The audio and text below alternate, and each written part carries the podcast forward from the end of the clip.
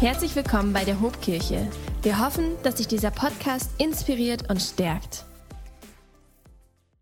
Yes, wir sind nach wie vor in unserer Predigtserie, Layana hat es gerade schon gesagt, über die Gaben des Geistes. Und Ben hat letzte Woche ein starkes Fundament für das Grundverständnis dieser Gaben gelegt. Und vor allem hat er uns deutlich gemacht, das war für mich auch nochmal so wichtig zu verstehen und zu, für mir nochmal zu vergegenwärtigen, dass diese Gaben Gnadengaben sind. Charis, das ist das Wort, das wir im Griechischen hier finden. Charismata ist, ja auch so haben wir unsere Serie genannt. Das sind die Gnadengaben oder wir übersetzen sie oft als die Geistesgaben, aber sie sind Gaben, die Gott uns in seiner Gnade schenkt, als unverdientes Geschenk für uns. Nichts, was wir uns erarbeiten, was wir uns verdienen oder irgendwas, sondern was wir als unverdientes Geschenk bekommen als Kinder Gottes, um der Gemeinde zu damit zu dienen.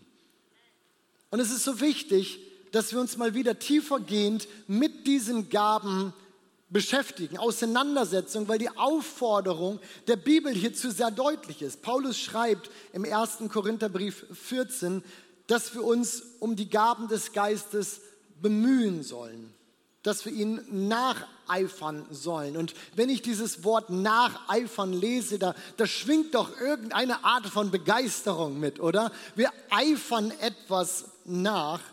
Nun, aber ich finde, es ist schwer, wirklich Begeisterung für irgendwas zu, zu, zu bekommen, zu finden, wenn ich es nicht wirklich verstehe, wenn ich nicht weiß, worum es sich hier handelt und worum es geht. Es ist viel leichter, begeistert für etwas sein, wo ich weiß, was das ist. Und deswegen ist es so wichtig, dass wir uns damit ein wenig mehr mal wieder beschäftigen. Und deswegen leitet der Apostel Paulus seine Lehrkapitel über die Geistesgaben im ersten Korintherbrief auch so ein. Über die Gaben des Geistes schreibt in 1. Korinther 12, aber will ich euch, Brüder und Schwestern, nicht in Unwissenheit lassen.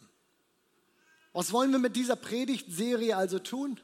Wir wollen lehren, wir wollen mehr verstehen, was es bedeutet, wenn Paulus, wenn die Bibel von den Geistesgaben spricht. Und wir wollen uns neu begeistern lassen, so begeistern, dass wir uns als Kirche wieder ganz neu nach den Gaben des Geistes ausstrecken, weil wir verstanden haben, wie wichtig sie sind für unser persönliches Leben, aber auch für die Gesundheit der Gemeinde. Seid ihr dabei? Das hatte ich gehofft. Das wären wir jetzt auch schon wieder ziemlich schnell am Ende. Das hatte ich gehofft, dass ihr dabei seid. Also tauchen wir ein wenig tiefer ein in dieses Thema und wir lesen zunächst nochmal die Textstelle, auf die wir uns hier beziehen, wenn wir über die Geistes- oder können auch die Gnadengaben sprechen. Und dazu lesen wir aus dem ersten Korintherbrief, aus dem zwölften Kapitel, die Verse 4 bis 11. Und ich möchte euch einladen, dass ihr dazu aufsteht, wenn wir Gottes Wort lesen.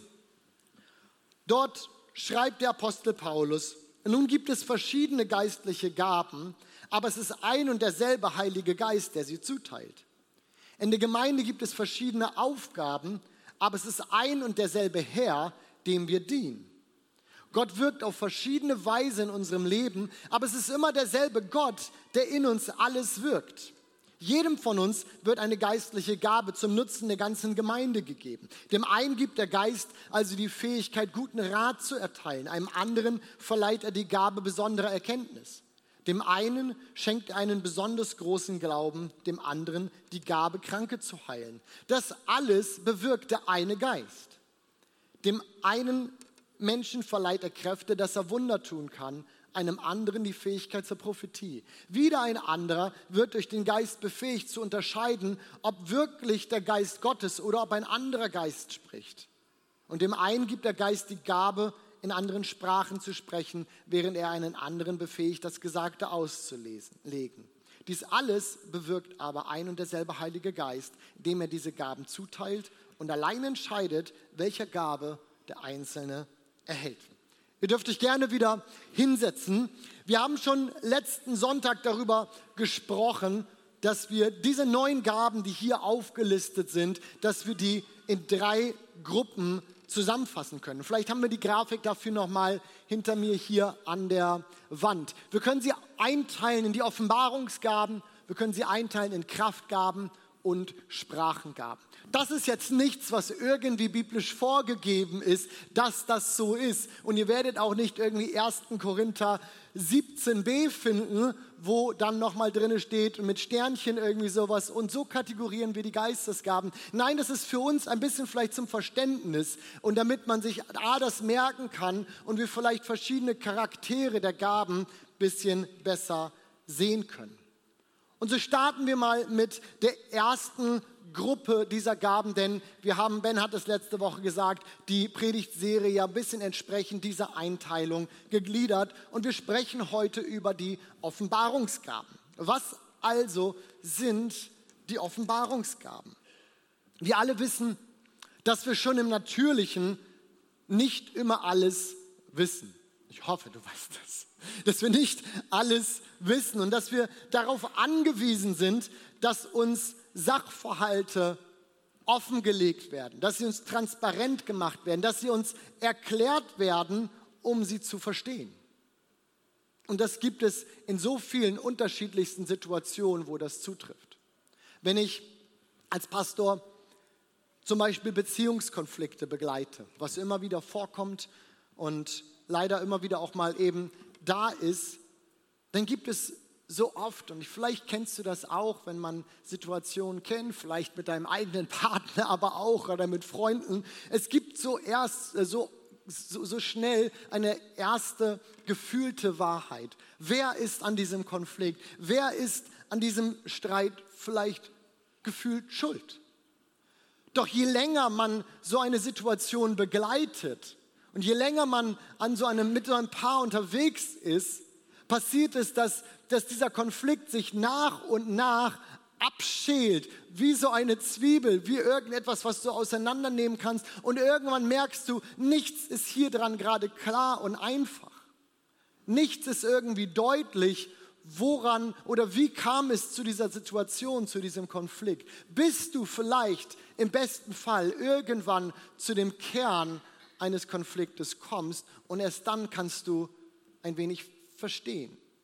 Versteht ihr, was ich meine? Wir, bevor uns nicht Dinge transparent werden, offengelegt werden, klar gemacht werden, offenbart werden, können wir nicht verstehen. Und wenn das schon im Natürlichen so ist, wie viel mehr in geistlichen Dingen. Wie viel mehr sind wir in geistlichen Dingen darauf angewiesen, dass uns die Augen geöffnet werden? Und genau das ist das Wesen der Offenbarungsgaben. Sie bringen Verborgenes zum Vorschein und sie geben Einblick in die Gedanken, auch in die Absichten, in Vorhaben Gottes. Nehmen wir uns also die drei Gaben einmal einzeln vor, die wir hier als Offenbarungsgaben zusammengefasst haben. Und wir beginnen mal mit dem Wort der Erkenntnis das Wort der Erkenntnis. Was ist das Wort der Erkenntnis?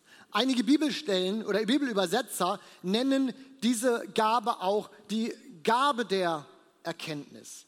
Denn wir sprechen ja über Geistesgaben und so ist es die Gabe der Erkenntnis. Warum mag ich die Bezeichnung Wort der Erkenntnis an diesem Punkt lieber?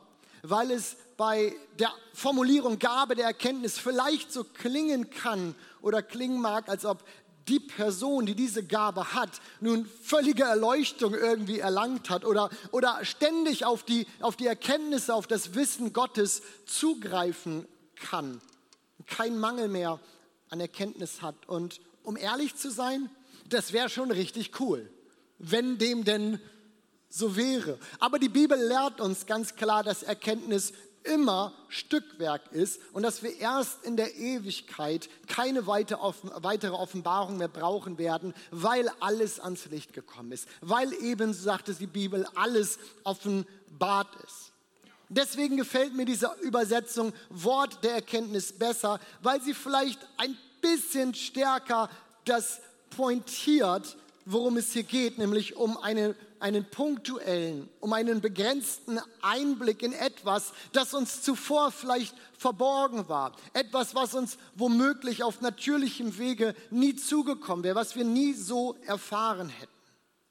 Hier mal ein Definitionsversuch von dieser Gabe aus der Stamps Studienbibel, die ich im Übrigen sehr empfehlen kann für alle, die ein bisschen mehr sich mit der Bibel auseinandersetzen wollen. Ich glaube, wir haben auch eine Folie mitgebracht und ich habe euch das einmal gezeigt. Wie sieht die aus? Ein QR-Code, wo ihr auf deren Homepage kommen könnt. Nicht, weil ich da irgendwas verkriege, einfach weil ich weiß, das ist eine, eine gute Ressource, die uns hilft, in der Bibel zu studieren. Also ein Definitionsversuch aus der Stamps Studienbibel und ich nenne es Versuch, weil wir natürlich immer nur versuchen können zu beschreiben, zu erklären, was die Bibel hier wohl meint.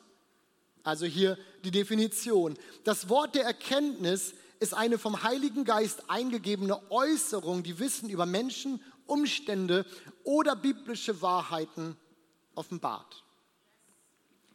Okay, ich versuche es mal an ein paar Beispielen deutlich zu machen, die wir in der Bibel zum Beispiel dazu finden, damit wir diese Geistesgabe am besten besser sehen, verstehen und zuordnen können. Im Johannesevangelium zum Beispiel, da begegnet Jesus einem Menschen, den er zuvor noch nie getroffen hat. Er sieht ihn und sagt dann folgenden interessanten Satz über ihn. Als Jesus Nathanael kommen sah, sagte er, seht, da kommt ein wahrer Israelit, ein durch und durch aufrichtiger Mann. Und das klingt jetzt vielleicht erstmal nicht sonderlich verrückt, wild oder da ist jetzt was gesagt worden, was niemand hätte je irgendwie sagen können. Es klingt fast wie eine Begrüßung zwischen zwei Freunden so. Da kommt ein wahrer Israelit, ein wirklich, und er lobt ihn, er ist ein wirklich aufrichtiger Mann. Aber Nathanael hat Jesus vorher noch nie getroffen und wundert sich nicht schlecht, als Jesus ihn so anspricht und das über ihn sagt. Dort heißt es in Vers 48, verwundert fragte Nathanael, woher kennst du mich? Aber Jesus antwortet, schon Philippus, äh, bevor Philippus dich rief, habe ich dich gesehen. Ich sah dich, als du unter dem Feigenbaum warst. Okay, könnte man natürlich sagen, vielleicht ist Jesus ja wirklich schon mal so an ihm vorbeigegangen und hat ihn gesehen hier, aber das würde nicht wirklich erklären, warum Jesus hier diese mutige Beschreibung über ihn ausspricht. Und anhand der Reaktion von Nathanael können wir ja sehen, dass das, was Jesus ihm hier sagt, er sei ein wahrer Israelit, er ist ja nicht nur ein Israelit, er ist ein wahrer Israelit und ein wirklich aufrichtiger Mann. Wir können an der Reaktion sehen, dass das, was er hier sagt, wirklich eine große Bedeutung gehabt haben muss. Denn wir lesen, dass ihm plötzlich aus dieser Aussage heraus klar wird, dass dieser wirklich Gott sein muss. So lesen wir es und er antwortet Jesus in Vers 49, Rabbi, du bist der Sohn Gottes, du bist König von Israel. Ihr Lieben, ich glaube, dass Jesus hier etwas hat, was wir vielleicht, und jetzt hier gehen wir in Theologie, in Beschreibungen, Erklären von, von, von, von Offenbarung Gottes, was Paulus beschreibt, als ein Wort der Erkenntnis, als eine Offenbarung über etwas, über diese Person, was Jesus im Natürlichen so vielleicht nicht wissen musste, äh, wissen konnte. Wir wissen nicht, in welche Situation er hier genau hineinspricht und warum Nathanael genau diese Worte so sehr ansprechen und berühren, dass er erkennt, dass Jesus Gott ist. Aber Gott hat ihm durch seinen Heiligen Geist etwas gezeigt. Und wir sehen auch eine der Hauptwirkungen der Reaktionen, die Menschen auf diese Gabe zeigen. Das Wort der Erkenntnis wendet Menschen zu Jesus hin. Ein weiteres Beispiel, vielleicht ganz berühmtes Beispiel wäre zum Beispiel das Gespräch mit der Frau am Brunnen. Drei Kapitel weiter, wenn wir jetzt weiterblättern würden im Johannesevangelium, da begegnen sie und Jesus sich und Jesus fragt sie, geh und rufe deinen Mann. Und sie antwortet, ich habe keinen Mann. Und das stimmt, erwidert Jesus, du hast keinen Mann. Fünf Männer hast du gehabt und der, den du jetzt hast, ist nicht dein Mann. Da hast du die Wahrheit gesagt. Jesus wusste über sie Bescheid, obwohl er sie nicht kannte. Und wieder hat Gott ihm durch seinen Heiligen Geist ein Wort der Erkenntnis über diese Frau gegeben. Und auch hier sehen wir wieder diese Situation, diese Informationen. Der Rest des Gespräches überführen die Frau und sie versteht, dass Jesus kein ganz gewöhnlicher Mensch ist, dass er Gott ist und sie wendet sich dem zu.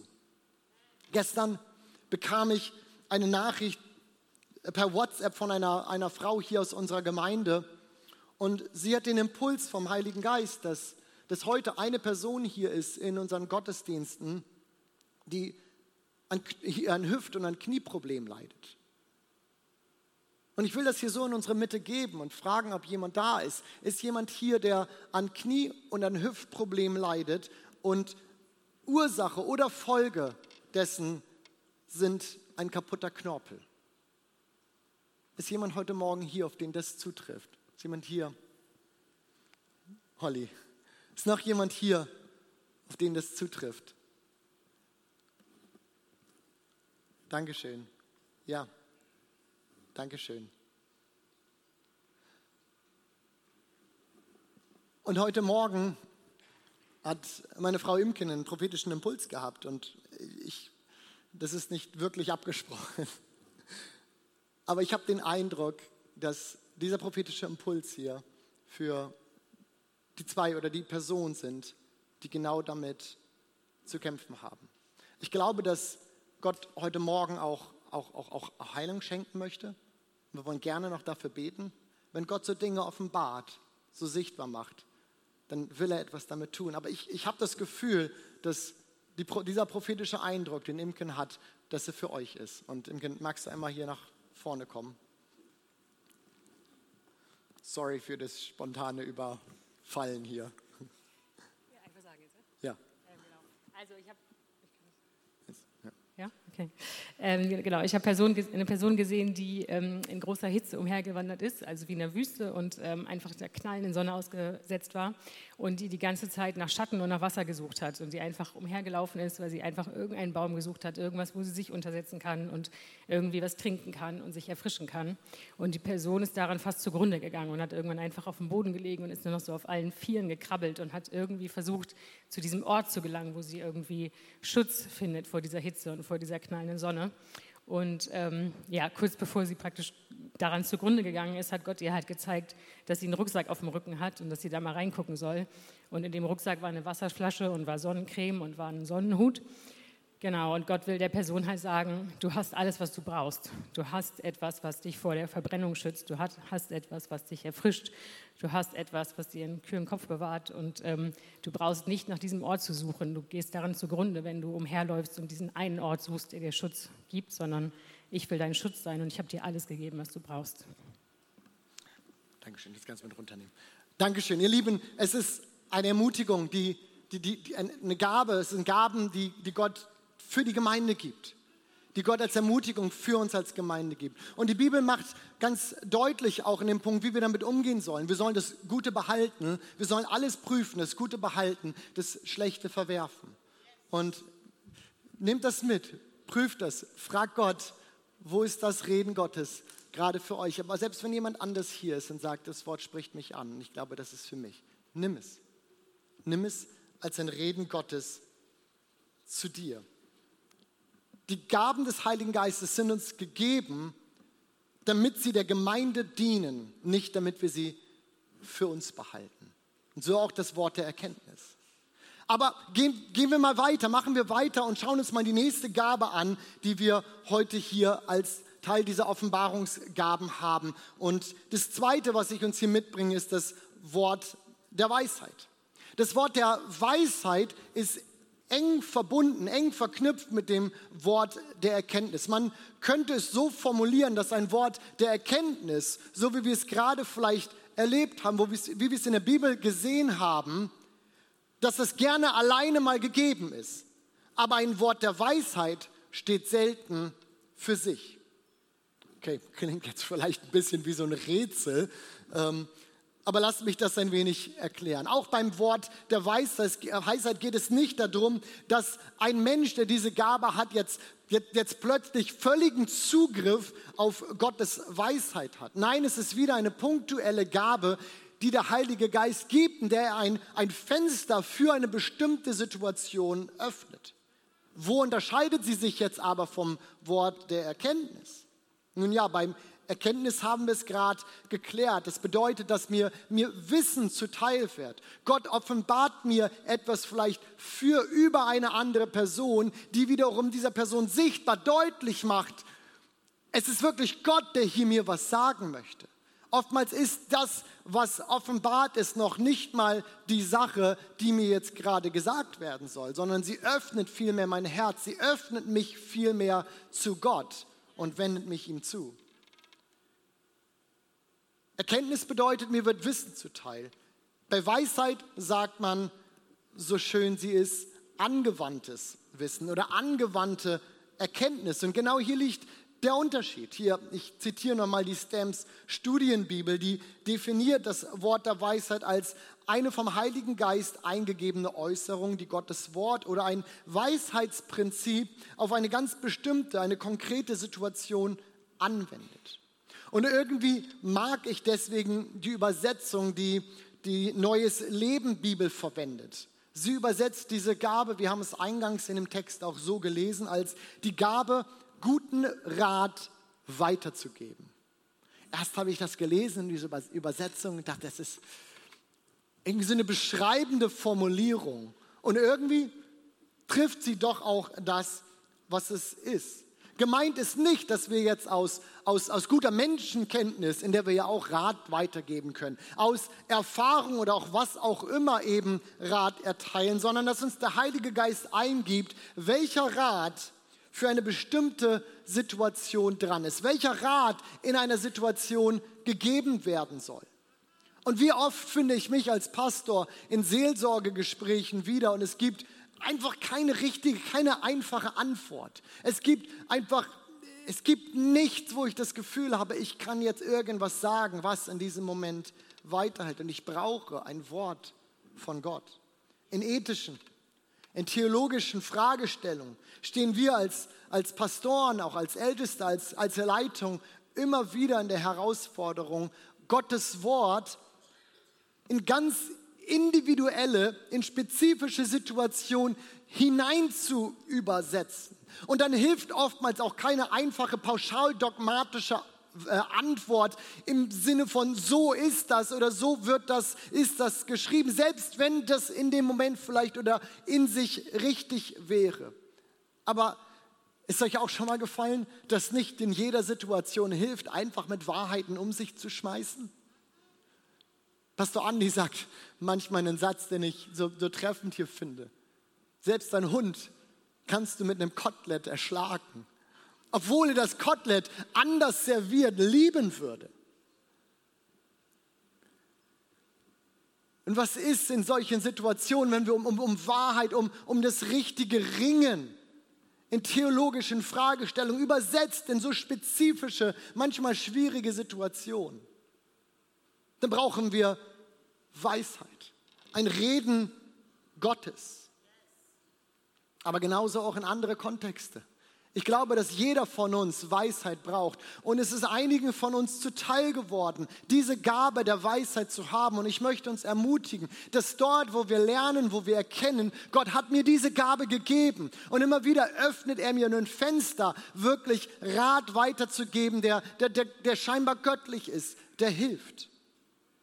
Wenn die Atmosphäre auf deiner Arbeit wie ein, ein Pulverfass ist und du das Gefühl hast, jeder kommt irgendwie mit einem brennenden Feuerzeug zu dieser Pulverfassarbeit und das, was du brauchst, ist Reden Gottes, ist Weisheit, um Frieden zu stiften.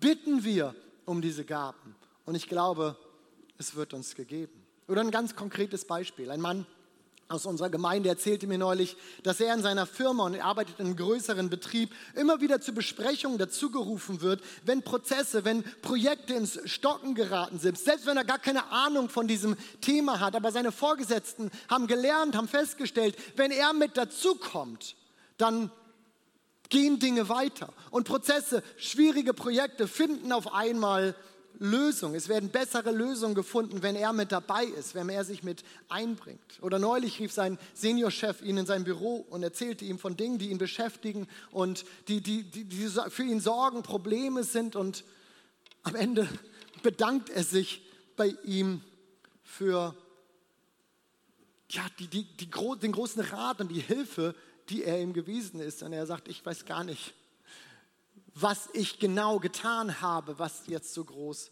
geholfen hat. Ist dieser Mann irgendwie ein Genie und weiß zu allem die Lösung und die Antworten? Ist er irgendwie Problemlöser von Beruf? Nein. Aber ich weiß, auch weil er es mir erzählt hat, dass er jeden Morgen mit dem Gebet im Herzen zur Arbeit geht. Gott gebrauche mich. Und ich weiß, dass er es liebt, in Geistesgaben zu leben und zu dienen. Ähnliche Situationen lesen wir bei Paulus, Situationen, in denen er einen Rat gibt, der nicht seiner eigenen Weisheit hier entspringen konnte. So lesen wir zum Beispiel in Apostelgeschichte 27, wie er als Gefangener auf dem Schiff nach Rom die Besatzung durch einen schwierigen Sturm führt. In einem Traum hatte Gott ihm gezeigt, schon vorher, dass die ganze Besatzung diesen Sturm überleben wird. Und so lesen wir dann, liest das gerne nach, Apostelgeschichte 27 mal, als die ganze Besatzung keine Kraft mehr hat, die Kraft verlässt, wer ist es? Nicht der Hauptmann, nicht die Leute, die diese Besatzung, die Mannschaft anführen. Nein, es ist Paulus, der rät, dass alle hier was essen sollten. So was Einfaches. Aber manchmal sind wir gefangen in unserer Situation und es braucht ein, eine Eingebung Gottes, die uns hilft, hier wieder rauszukommen. Und dann, als die Matrosen fliehen wollen, weiß Paulus, Paulus als Gefangener auf diesem Schiff diese Situation, die Brisanz zu lesen. Und es heißt in Vers 31, er machte dem Hauptmann und den Soldaten klar, wenn die Besatzung nicht auf dem Schiff bleibt, dann seid ihr alle verloren. Und Paulus rettet durch diese Hinweise, die er gibt, er rettet der ganzen Besatzung das Leben. Cool, oder?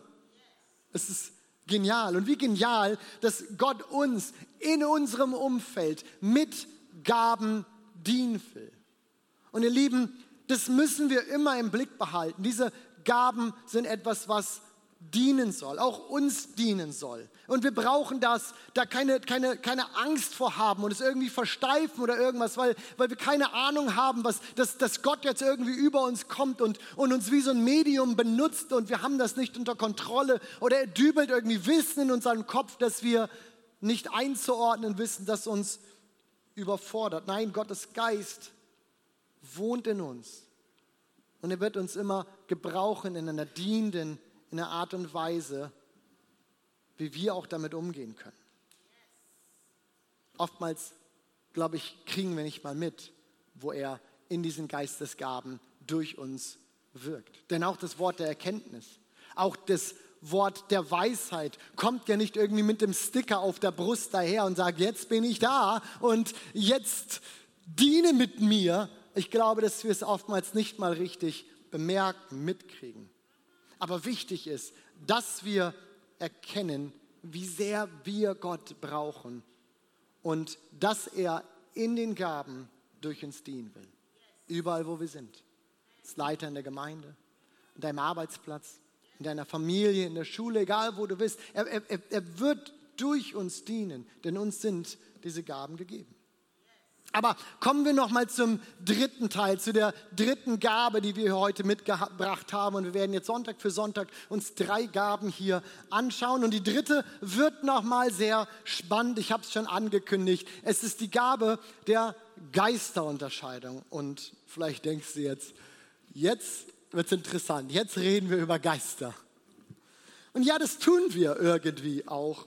Luther übersetzt es als die Gabe die Geister zu unterscheiden. Das griechische Wort, das Paulus hier benutzt und auf das, das wir so übersetzt haben, ist Diakrisis. Und es bedeutet wirklich so viel wie dia, durch oder auseinander.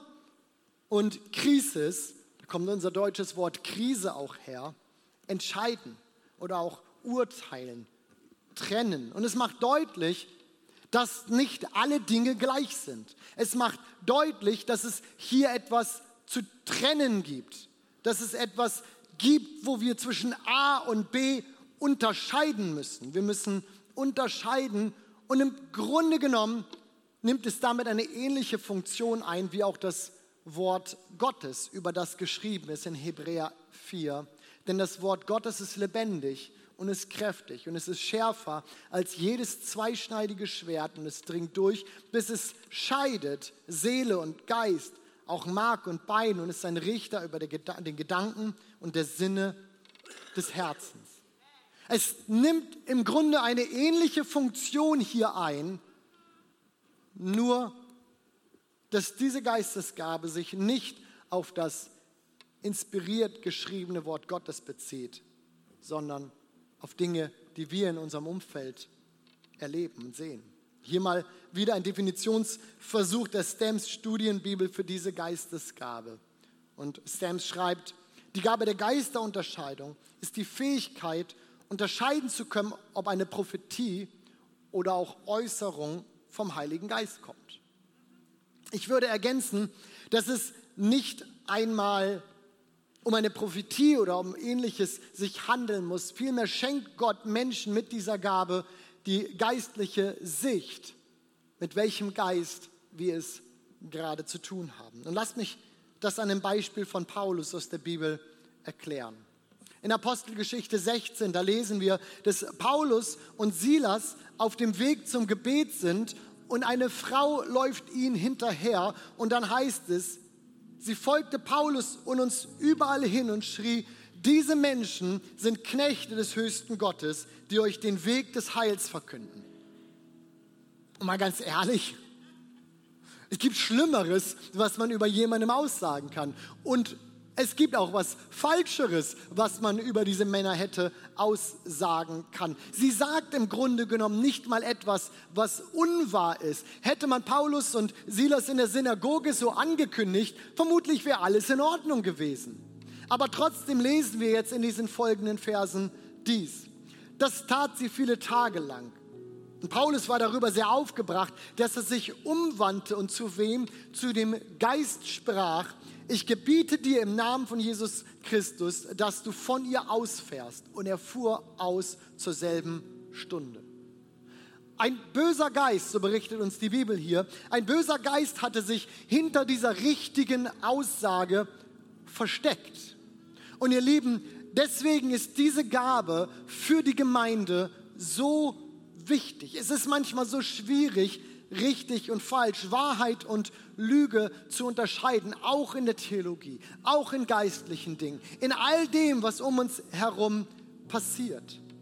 Gutes wird böse genannt. Ja, Jesus selbst wurde von den religiösen Leitern seiner Zeit damals vorgeworfen, dass er Menschen in der Kraft des Teufels von bösen Geistern befreite. Und Gutes wir, und Böses, so erleben wir das überall, immer wieder, wird gut genannt.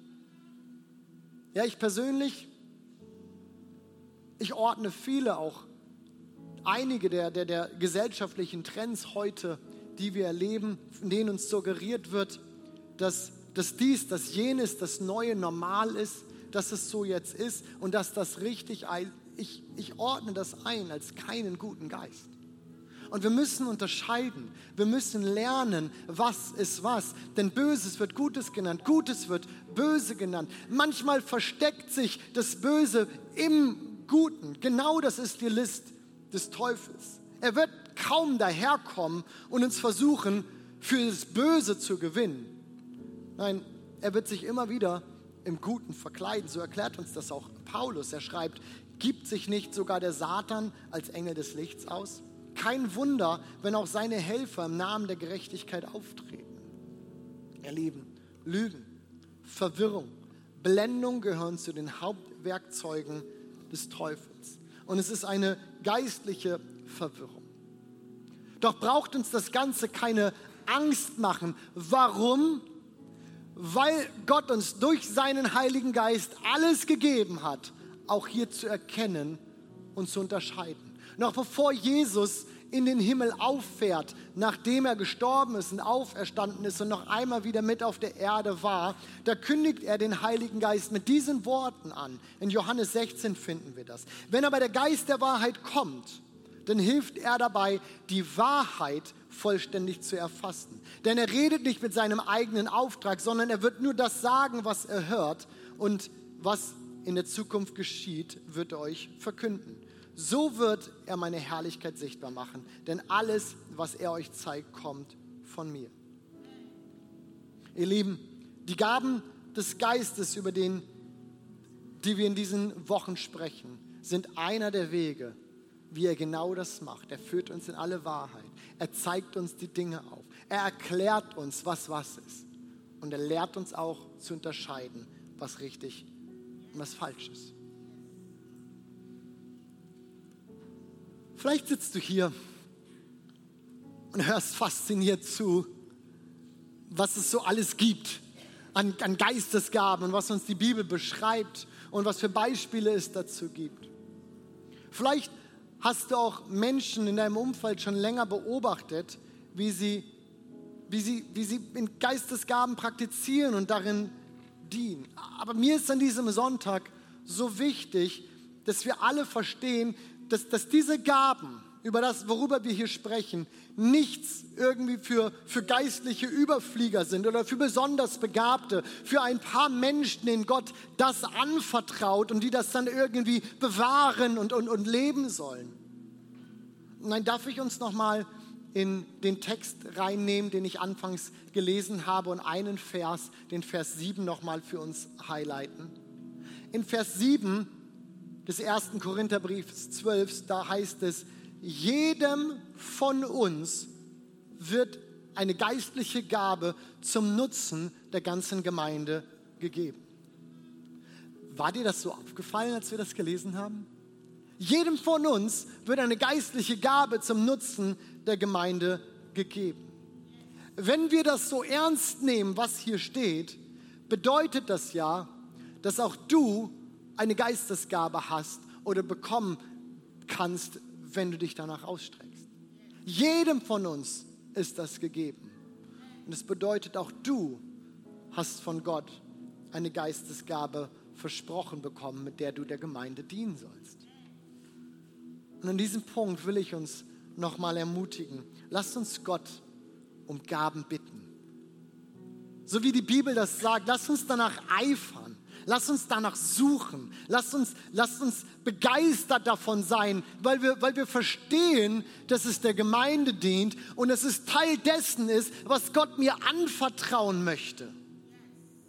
Also lasst uns mutig sein. Lasst uns von Gott zeigen lassen, welche Gaben er dir gegeben hat und lasst uns mutig sein und einfach mal anfangen und das auszuprobieren.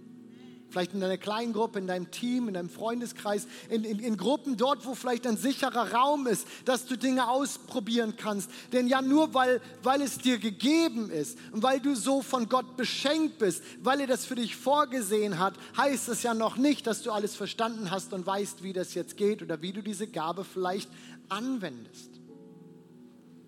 Ich meine, jedem von uns ist ja mitgegeben, dass wir sprechen können und trotzdem mussten wir es irgendwann einmal lernen. Jeder von uns ist veranlagt, laufen zu können. Und trotzdem kommen die wenigsten Kinder auf die Welt und können das schon. Wir müssen es erst lernen. Nur weil uns etwas verheißen, versprochen ist, weil, weil es uns mitgegeben ist, heißt noch lange nicht, dass wir wissen, wie wir damit umgehen. Und mit den Geistesgaben ist das genau das Gleiche. Uns allen ist verheißen und ist versprochen, dass wir Geistesgaben empfangen können und dass sie uns gegeben sind. Aber es liegt an uns, das anzunehmen, Gott zu bitten, uns die Dinge zu zeigen und dann zu üben und zu lernen. Wir lernen damit. Ihr Lieben, darf ich uns einladen, dass wir gemeinsam aufstehen?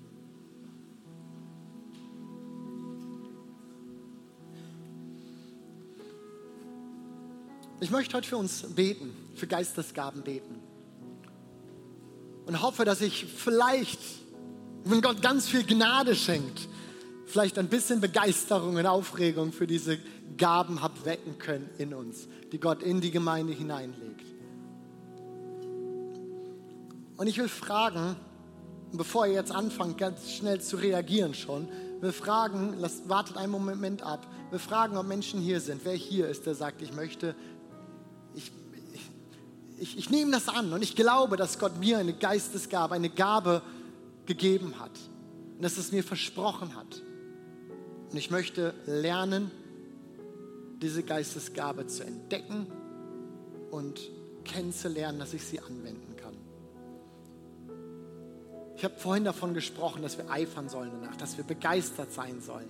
Und deswegen möchte ich das heute mal ein klein bisschen anders machen, auch diesen, diesen Gebetsaufruf und will uns ganz aktiv werden lassen, in, nämlich dass wir sagen, Gott, ich möchte das und ich strecke mich danach aus. Und es ist mein Gebet an diesem Vormittag, an diesem Morgen, dass ich sage, Gott, zeig mir die Gabe, die du mir geben willst und ich will mutig sein und ich will das lernen, denn ich möchte mit meinem Umfeld und der Gemeinde dienen. Dass wenn du hier bist und sagst, ich, ich, ich, ich suche meine Geistesgabe und ich will sie finden, ich will sie empfangen, dass du heute hier nach vorne kommst dass du aus der Reihe raustrittst, dass du hier nach vorne kommst und ich möchte für euch beten. Ich werde nicht für euch einzeln beten, denn es geht auch nicht um mein Gebet.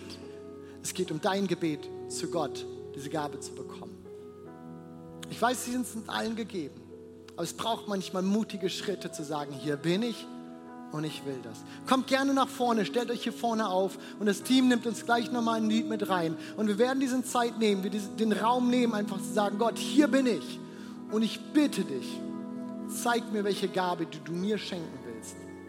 Und heute will ich das empfangen. Er kommt gern mit nach vorne. Wir haben ja viel Platz.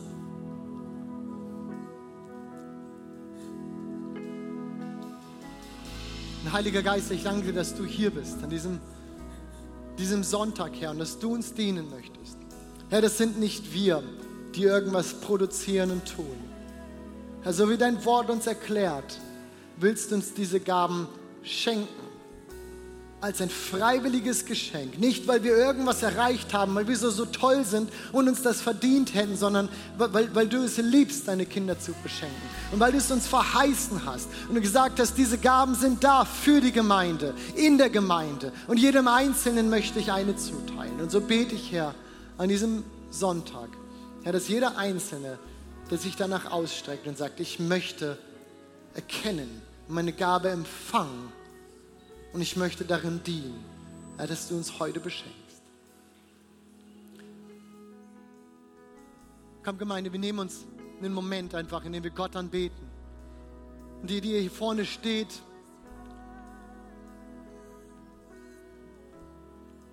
öffnet euch dem Heiligen Geist und sagt, hier bin ich Gott ich bin hier, um zu empfangen.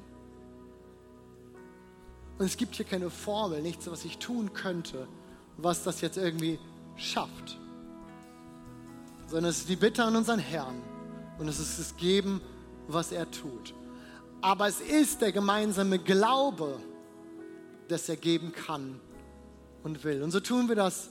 Auch unser Team nimmt uns rein in den, in den Lied des Lobpreises. Wir gemeinsam beten Gott an und wir suchen ihn. Und nimm diese Zeit und frag ihn, such ihn, geh auf die Knie, heb deine Hände, sei einfach still da, so wie, wie, wie, wie es für dich gerade richtig ist und du sagen kannst, Gott, das ist mein Ausdruck gerade meiner Bitte. Herr, wir lieben dich, wir brauchen dich, Herr.